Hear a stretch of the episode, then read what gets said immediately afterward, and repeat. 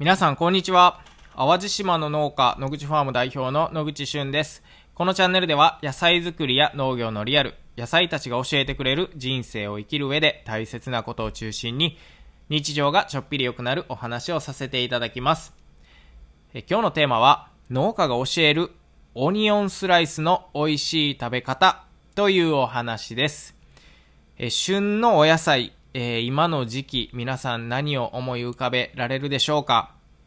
えー、野口ファームでは絶賛新玉ねぎを、えー、出荷中でして、え、もう今の時期はね、もう玉ねぎか春レタスか、まあそういったね、え、ラインナップになってるんですけれども、え、今日は新玉ねぎ、しかもオニオンスライスだけに、え、フォーカスしてお話をさせていただきます。皆さんオニオンスライスをするときって、えどんな風にされてるでしょうか？えー、これはですね、えー、僕の家で、えー、しているオニオンスライスっていう方法をね、えお伝えできればと思うんですけれども、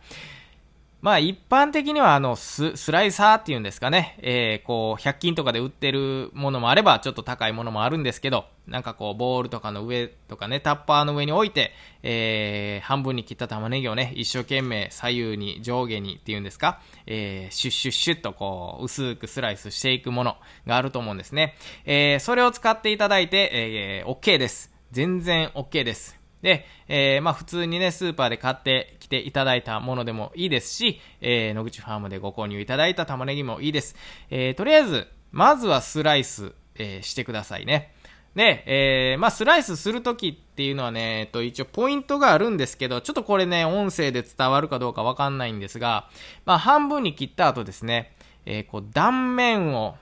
潰すようにって言ったらいいんですかね、えー、表面積が大きくなるような方向に、えー、スライスしていただければ、よりいいんですが、まあ、今日はね、その辺はあんまりもう気にせず、えー、スライスしていただいた後のお話をね、させていただきます。えー、スライスした後、皆さんどうされますか？えー、結構ね、一般的には水にさらすっていうね、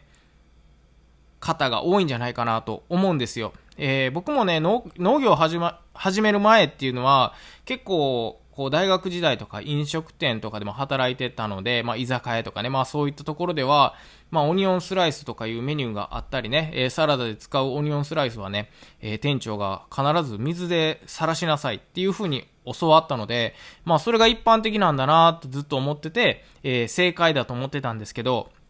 この新玉ねぎの時期に関してはね、えー、実はそうじゃないんですよね。で、えー、じゃあどうするかっていう方法なんですけれども、えー、野口家では、えー、スライスした後、そのまま放置します。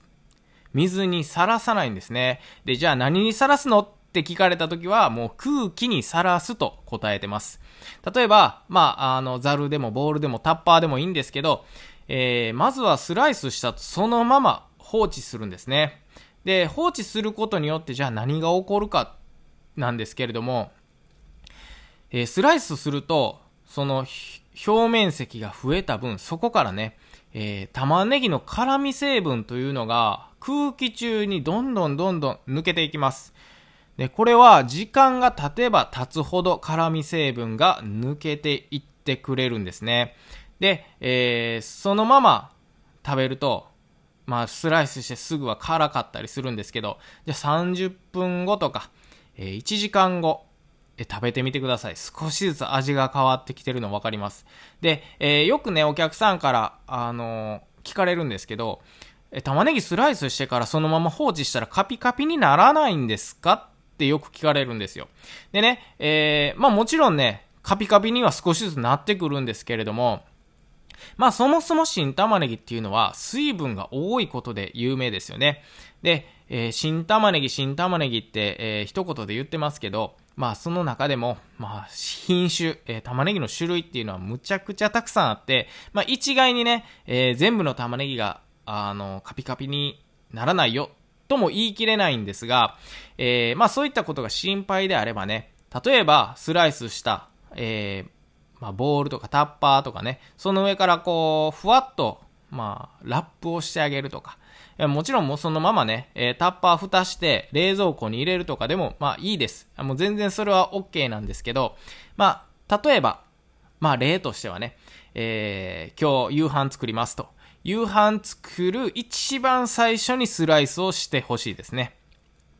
で、そのまま、あの、他のメニューとかも作っていただいて、まあ、20分、30分経った後、えー、そのまま食べていただくと。まあ、それでもね、ちょっとまだ辛みが気になるっていう方は、もう騙されたと思ってね、えー、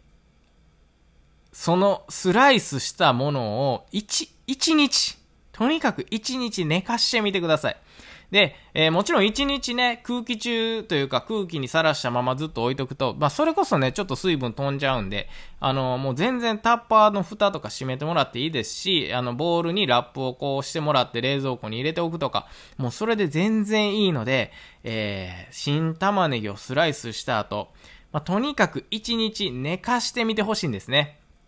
まあ食べたい気持ちはもちろんわかるんですけれども、もう断然美味しいです。で、僕がおすすめしたいのは、あのー、その寝かした、えー、スライスをね、まずそのまま一回食べてみると。もう辛みが全然違うと思うんですね。で、その後、えー、ポン酢なり、醤油なり、自分の好きな、え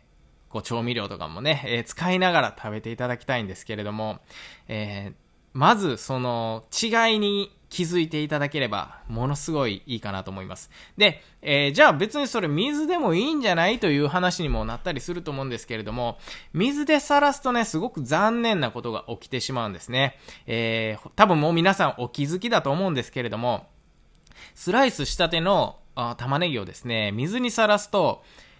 まあもちろん辛みは飛ぶんですよ。飛ぶんですけれども、あのー、旨味成分だとかね、栄養素とかも、もうその傷口からどんどん水と一緒に流れてしまってね、えー、まあ、ちょっと大げさな言い方しますけど、繊維を食べているみたいなね、えー、感じになってしまうので、これは本当に、えー、もったいないですよね。で、えー、玉ねぎってこう血液サラサラだとか言われてるんですけれども、まあそれにね、えー、まあ重要な栄養素とかもね、流れてしまっては、えー、ちょっとこれはもったいないということで、えー、空気にさらしていただければ、すごく、すごく嬉しいです。